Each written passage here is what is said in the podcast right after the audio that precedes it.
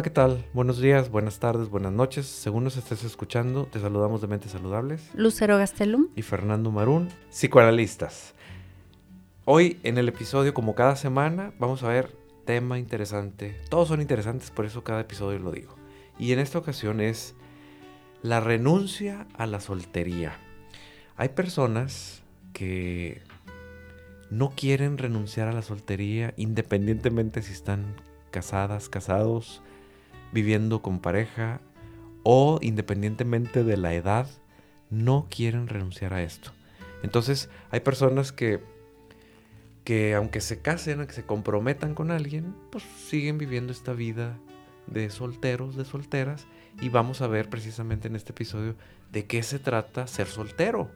¿Sí? ¿Qué tiene que qué es eso de ser soltero o de ser soltera? y creo que creo que en tu experiencia con, con parejas, en terapia de parejas, es muy frecuente estar escuchando como motivo de consulta. Como motivo de consulta, pero muchas veces no se dan cuenta algunas personas que no renuncian a la soltería, es decir, no quiero dejar de estar soltero o soltera, no quiero tener un compromiso que implique que yo voy a dejar de hacer ciertas actividades que antes hacía sin más ni más. O sea, ¿por qué tengo que sacrificar esto por la pareja? ¿No? Y, no lo entienden. En muchas ocasiones es, pero ¿por qué tengo que hacerlo? ¿No?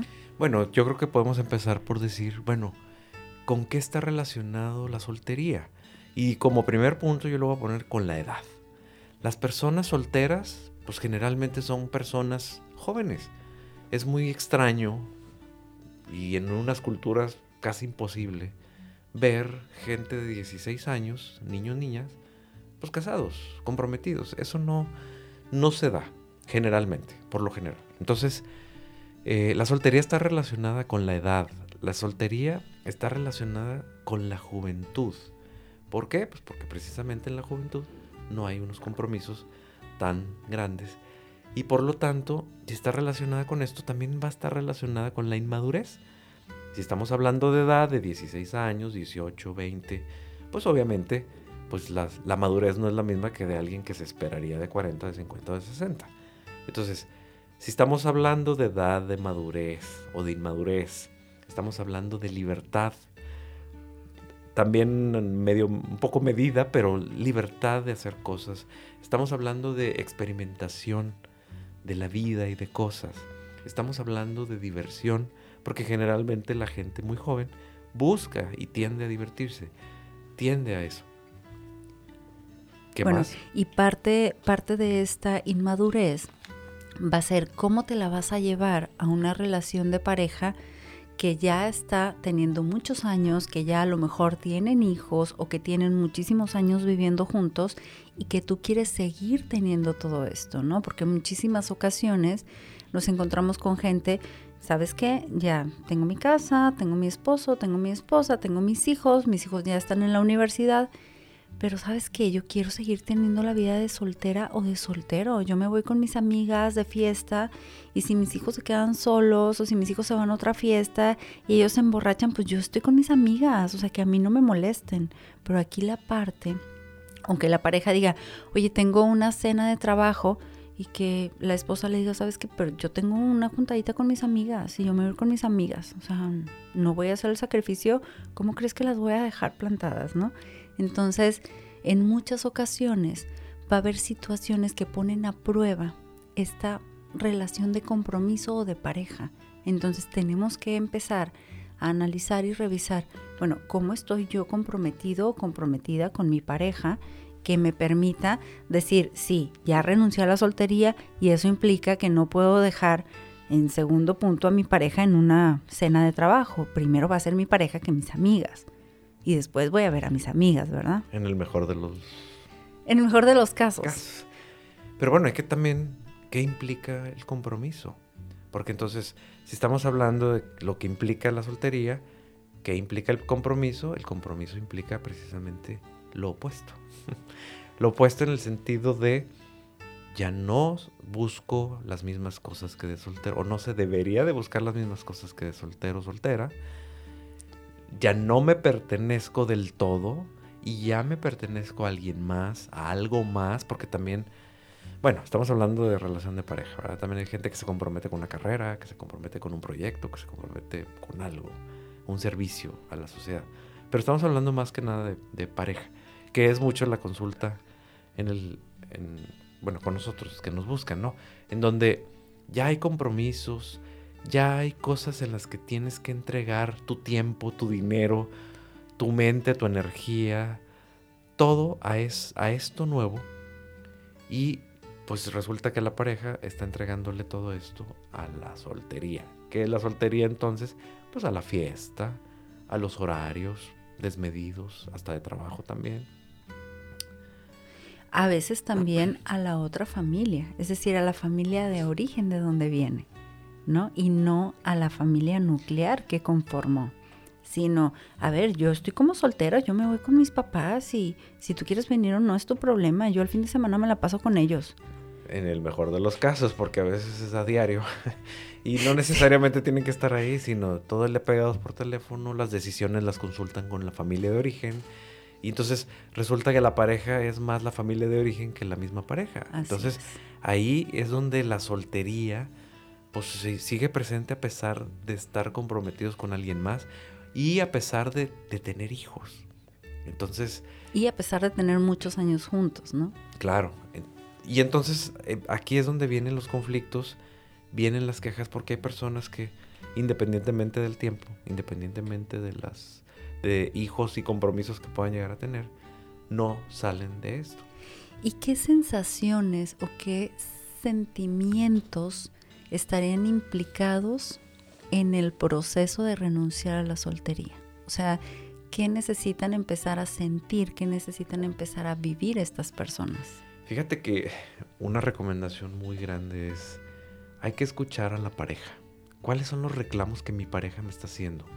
¿Y por qué es importante? O sea, no estás tú solo aquí, ¿no? De entrada. Estás con alguien más. bueno, pero de entrada te estás dando cuenta que tienes pareja, ah, ¿verdad? Así es. O que vives con alguien, que a lo mejor ni pareja es, pero ahí está alguien.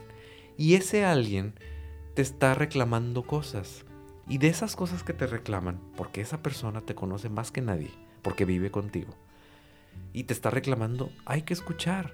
Lo que pasa es que, y más la gente que no ha salido a la soltería, obvio que no le conviene escuchar porque lo que escucha es, pues, ¿qué te pasa? ¿Qué tiene de malo que llegue a las 3 de la mañana todos los días? Si, ya trabajé y cumplo aquí con todo, y no te falta nada. No te falta nada y yo me voy con mis amigos y mis amigas. ¿Qué te falta?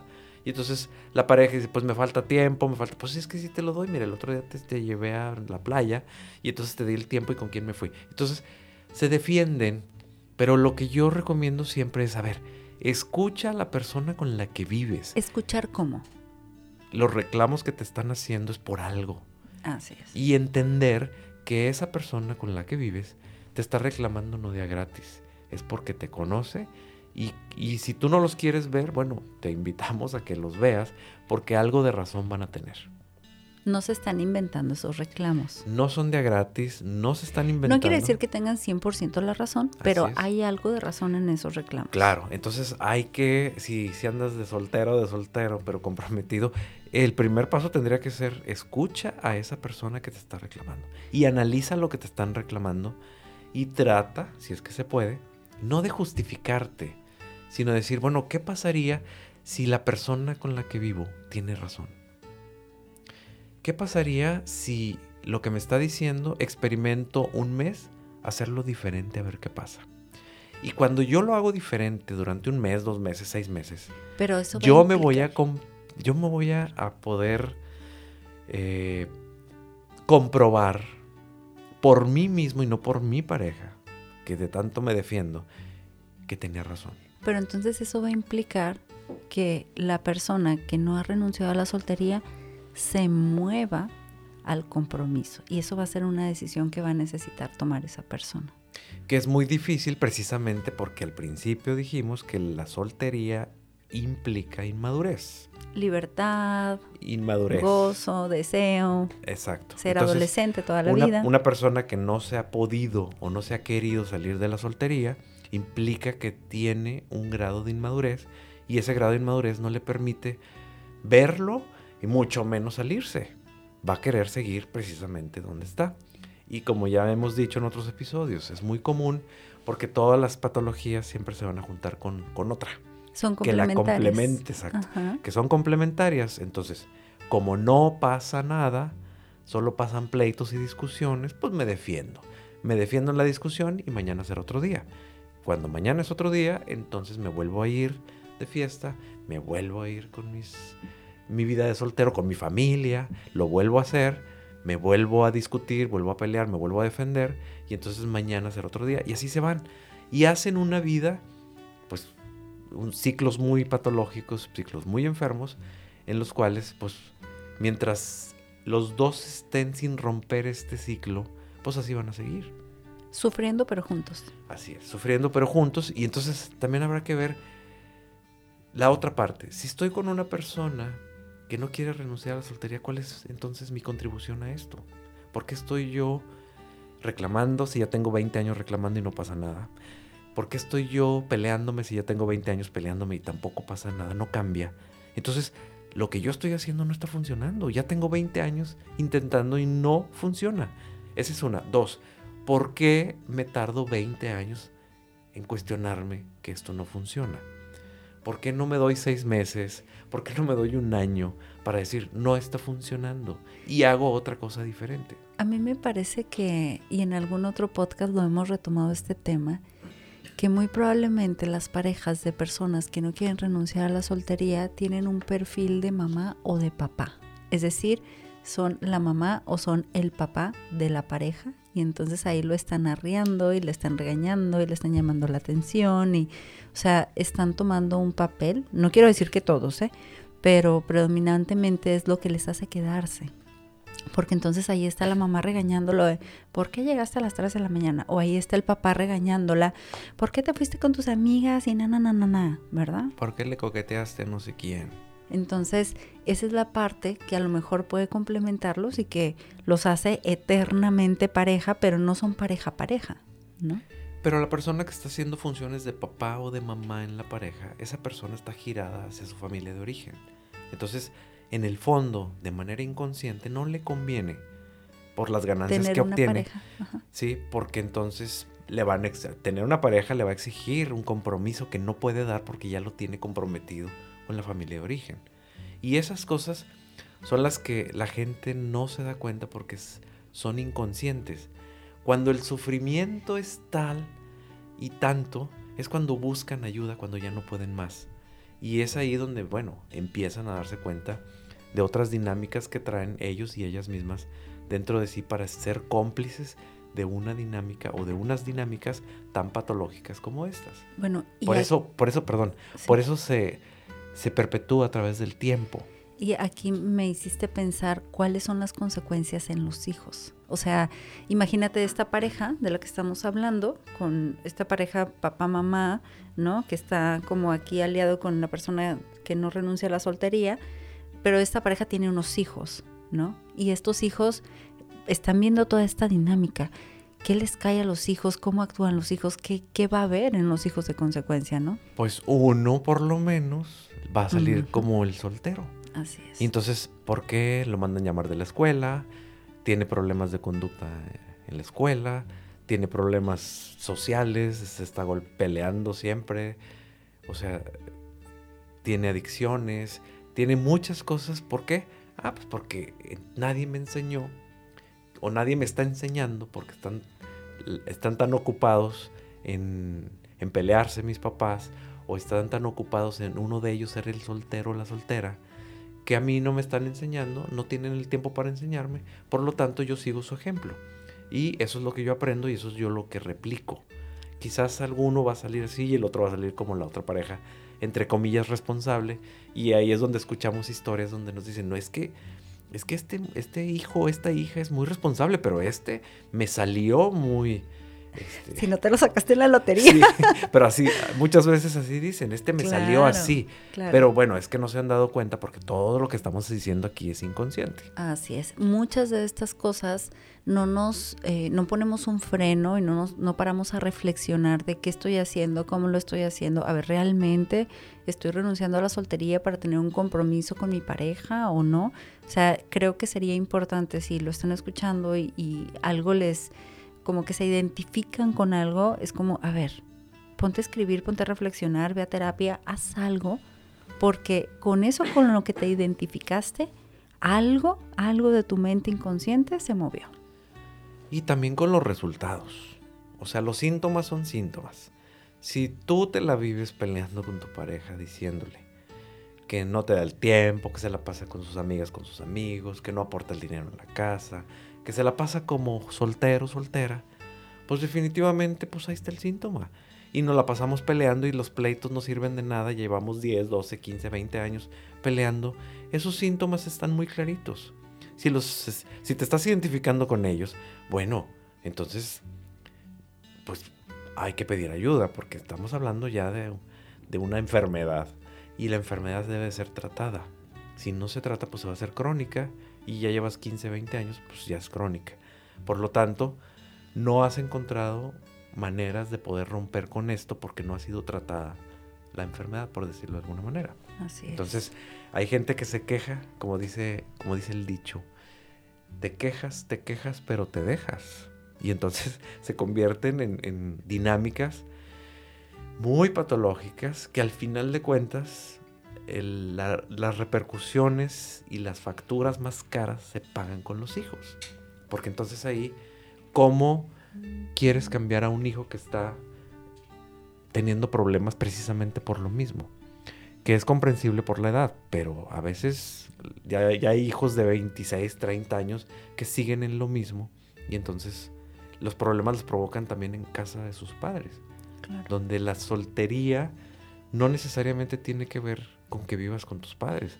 Hay gente soltera que vive sola, hay gente soltera que vive sola y ahí en esas responsabilidades de pagar una renta, de pagar unos servicios, de comportarse, bueno, pues por lo menos ahí estamos viendo que, bueno, hay también gente soltera muy madura.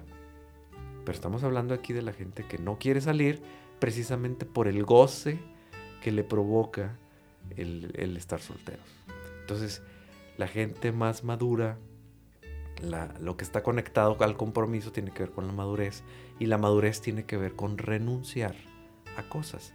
Entonces, hay gente que no está dispuesta a renunciar a ciertos placeres y si la pareja lo permite, porque solo se pelean y al día siguiente no pasa nada, entonces le van a seguir. Si nos estás escuchando y te identificas con esto, no esperes a que pasen 5, 10, 15 años, porque esto no va a cambiar mientras tú no lo cambies. La persona que está, que está viviendo su soltería junto contigo, es más difícil que lo cambie porque está disfrutando de todo y el precio que tiene que pagar, pues eso es un pleito contigo diario. Escuchar los reclamos y ya.